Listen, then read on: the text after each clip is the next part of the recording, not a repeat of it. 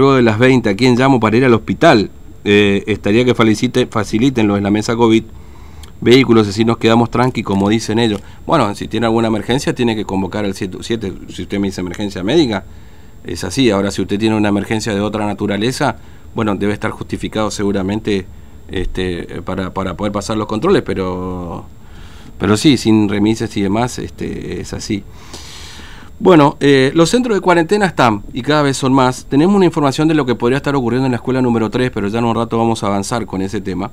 Ahora vamos a hablar de lo que está ocurriendo en general en los centros de cuarentena. La semana pasada estuvimos hablando de lo que pasaba en Juan José Silva y, hubo una audiencia ante la justicia federal justamente por estos centros de aislamiento. Y vamos a conversar con este, la, eh, doctora Agustina Vilaggi, eh, que realizaron una presentación de Vascorpus este fin de semana justamente. Bueno, doctora Vilaggi, buen día. ¿Cómo le va Fernando? La saluda. ¿Cómo anda? Hola, buen día Fernando. ¿Cómo le va? Bien, nosotros muy bien.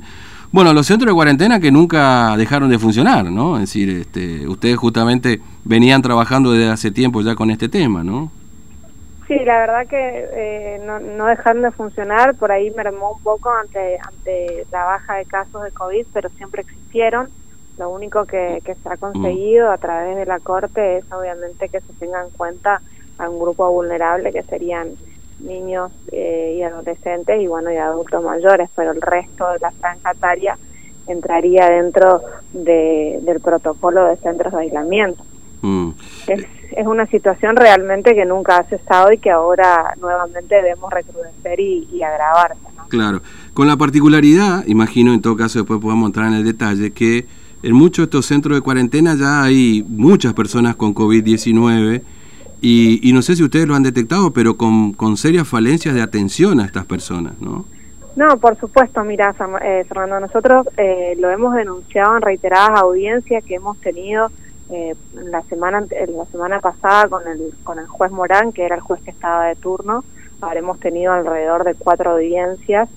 En todas esas audiencias que, que hemos asistido, nosotros le informamos al juez Morán el abandono de personas que había en esos, en esos centros de aislamiento, en el sentido de que no había asistencia sanitaria correcta ni adecuada para una persona que está transitando una enfermedad de COVID, así sea leve, eh, hay, hay parámetros o protocolos sanitarios que, que no se estaban cumpliendo e inclusive nosotros le advertimos la posibilidad de lo que hoy lamentablemente nos estamos enterando, que el fallecimiento de una persona en, en un centro de aislamiento, mm. justamente como te decía, porque no, no se hacen los controles médicos que, que, requiere una persona con COVID, así sea una persona con sintomatologías leves.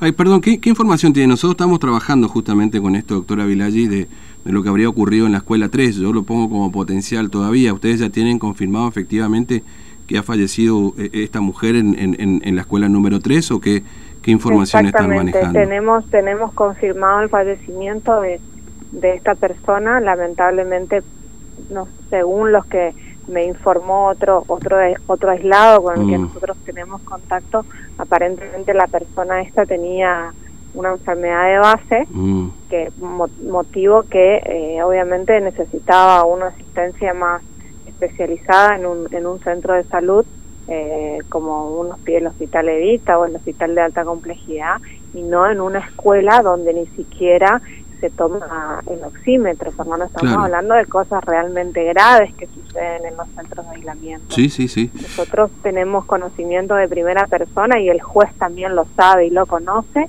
porque él ha estado presente en cada una de las audiencias en las que se tomó testimonio de, de, gente que, que, ha estado con, con fiebre eh, altísima eh, solicitando la asistencia médica y resulta que, que, ante la excusa de la saturación del, del sistema no podían no podían ser asistidos por médicos entonces ante la desesperación de no contar con ningún medicamento que alivie la sintomatología así sea eh, un descongestivo o vitaminas eh, solicitaban a familiares y la policía encargada de los centros se encargaba de requisar cada una de las cosas y secuestrar esos medicamentos que estamos hablando de eh, vitaminas o, descongestivos, nada, nada que, que pueda ser algo mm. prohibido. No, a ver, eh, sí, eh, e, esta confirmación, digamos, de lo que ha ocurrido en la escuela número 13 es terrible, de hecho hay videos y demás.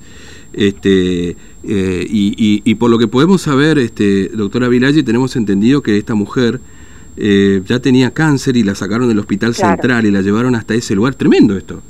la verdad que esto es una cosa... La señora tenía una patología de base que requería, por supuesto, otro tipo de asistencia de, de más complejidad, ¿no? O sea, estamos hablando de un hospital Evita o un hospital eh, de alta complejidad donde podría haber sido asistida esta señora, pero no, los dejaron en esos centros que volvieron a hacer escuelas, volvieron a hacer, eh, alojarlos en sindicatos, eh, donde están de vuelta amontonados, donde la privacidad no existe, donde el baño se comparte, Mm. donde la alimentación es de mala calidad, inclusive en algunas situaciones como la denunciada por, Matías Amarilla, eh, comida con, con gusanos. Sí, la verdad que nosotros lo advertimos al, al, al, juez Morán, inclusive hasta yo me animé a preguntarle al doctor Morán si él se aislaría en un centro de esos en caso mm. de ser COVID positivo y por supuesto la respuesta fue negativa. Claro.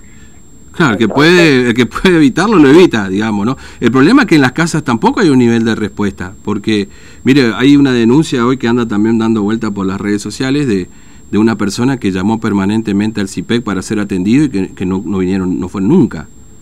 Y falleció en la casa. Justamente lo que están haciendo ahora, que es aún más perverso, es que la gente que de repente está efectuada de, ingresar a eh, Perdón, perdón, doctora Vilaggi, eh, me, disculparía un segundito, yo no sé si usted quiere escuchar, tenemos a Sonia, que, que, es compañera de esta mujer que ha fallecido en la escuela número 3. ¿Me esperaría un segundo, por favor? ¿Puede ser? Sí, sí, sí. sí bueno, eh, Sonia, buen día, ¿cómo te va? Fernando te saluda, ¿cómo estás? ¿Qué tal? Buenos días. Buenos días. Bueno, me, imagino terrible momento. ¿Qué pasó, Sonia? Contame, contame, ¿qué pasó hoy en la escuela 3? Bueno, ahora nosotros llegamos a este establecimiento que supuestamente está nuevo. Mm. Eh, yo llegué eso de las 5 de la tarde, eh, nos encontramos, muy bueno, éramos pocos todavía. Había una señora ya, una señora mayor adulta ya, mm. con problemas que no, no, ya no tiene, no puede escuchar, no puede escuchar bien, nada de eso. Tenía problemas para caminar, se agitaba mucho. Y bueno, eh, desde que llegamos ayer todavía no nos atendieron ningún médico a nosotros, mm. a nadie y eso de las nueve de la noche antes de la cena más o menos esa señora ya no se sentía bien, quería bañarse, quería higienizarse, le pasaron en una habitación donde quedaba muy lejos el baño, entonces ya le costaba mucho llegar, se agitaba mucho sí. hasta el baño, entonces bueno... Eh, inclusive de alguna denuncia, porque claramente aquí esta mujer la dejaron morir en esta escuela número 3. Nosotros entendemos que hay abandono de personas, siempre lo denunciamos en cada uno de los habeas corpus y te digo por qué, porque como bien decía Sonia, no hay asistencia médica. Los médicos eh, van una vez al día con suerte o si no están a cargo de policías, que están, si bien están de civiles, no dejan de ser policías, ni siquiera se les satura el oxímetro, que es lo, más importante que se debe tener en cuenta para una persona que está atravesando una enfermedad de COVID. nosotros recién recibimos también la denuncia de, de Matías Marilla, que nos comentaba en la, en la audiencia que tuvimos el día viernes, él comentaba que estaba aislado con una persona que, que era asmática. Entonces, una persona que es asmática, que tiene una patología, de una patología y que sumado al COVID se agrava, obviamente que necesita otro tipo de asistencia y no un centro, un CAS, donde no, no hay médicos que puedan asistirlo. Bueno, hoy esa persona está atravesando con una neumonía y con oxígeno. Mm. Y entonces, si nosotros llegamos tarde en el diagnóstico y, en, y en la atención médica, suceden después lo que estamos viviendo hoy, ¿no es cierto? Una cantidad y, y, esta, y esta situación, ustedes se le hace espantoso que le tocó vivir a Sonia y a la pobre señora abandonada en una escuela eh, a donde le tocó morir y a todos los familiares que me imagino la angustia y la desesperación que han tenido al verla a, su, a sus familiares mm. ahí en una escuela sin, sin una asistencia médica como corresponde. Entonces, reiteramos que el abandono de personas existe en casi, en, casi todos los casos, por lo menos se repite esta situación de no asistencia médica, de no toma de oxímetro, de solamente te toman la, la presión y a veces la temperatura. Entonces, ¿de qué estamos hablando? Claramente los CAS no funcionan porque los contagios siguen existiendo. Entonces, esa metodología de encierro hoy no hacen que bajen los contagios, sino que se generan esas situaciones desagradables mm. y que las personas deben, deben afrontar. Yo eh, tuve una audiencia hace, hace dos semanas de, de una pareja que los separaron, un, matrimonio que fue separado el hombre por un lado, la mujer por otro lado, la mujer había perdido a su padre hace menos de un mes y estaba en un, un proceso de duelo y se encontraba sola y aislada en un hotel en un ataque de ansiedad hasta con ideas suicidas. Claro. Entonces yo, yo le dije, al, le, le, le, manifestamos al doctor Morán, ¿qué están esperando? Que la gente muera en un caso, que la gente tome una decisión, eh, un desenlace eh, de una característica suicida en un caso y no hay ni, siquiera asistencia psicológica.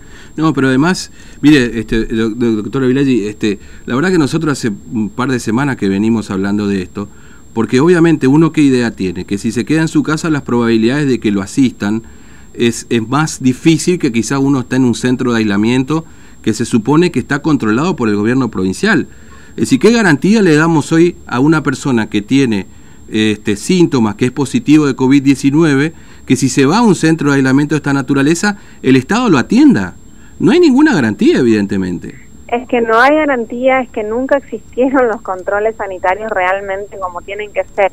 Mira, Fernando, yo creo, eh, como paciente recuperada de COVID, mm.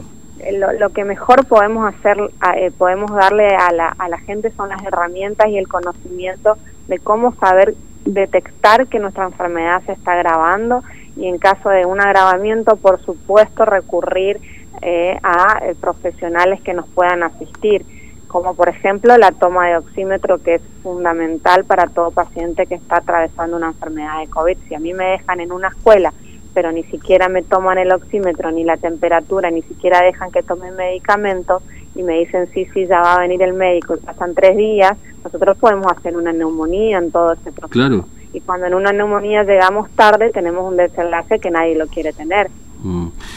Bueno, doctora Viralle, gracias por su tiempo, muy amable, que tenga buen día. ¿eh? eh no, y otra cosa, Fernando, que, te, quiero comentar. Ambas, eh, hay situaciones que, que, la provincia incumple incluso con los fallos judiciales. Mm. Eso también es grave y nosotros obviamente como tenemos contacto directo con la gente de la ONU, le informamos del incumplimiento de fallos judiciales que ha dictado el juez Morán en determinadas situaciones, sin embargo la provincia se, se niega a cumplirlo. Mm. Bueno, eh, hay un caso, no me quiero extender mucho más, doctora Vilaggi, y robarle más tiempo, pero hay un caso de una mujer que fue aislada en una escuela siendo la única mujer. Y Ah, claro, ese es el caso de, la veterinaria Valeria Valeria Lacey. Nosotros mm. tenemos ese caso, ese caso fue presentado en el día de ayer. Eh, hemos cursado un mail al, juzgado federal que ahora es la doctora Belén López Macé, informamos, informando el temor que está padeciendo esta señora por estar rodeada de hombres sí, en una escuela en el barrio San Antonio con, con un ataque de estrés y imposibilidad de dormir justamente porque se siente insegura, ¿no? Claro, terrible. Doctor Vilay, ahora sí, gracias, muy amable, que tenga buen no, día. No, por favor, Fernando, cuando ustedes quieran a disposición. Gracias. Hasta luego. Bueno, la doctora este, eh, eh, porque por supuesto estábamos hablando de los centros de cuarentena y la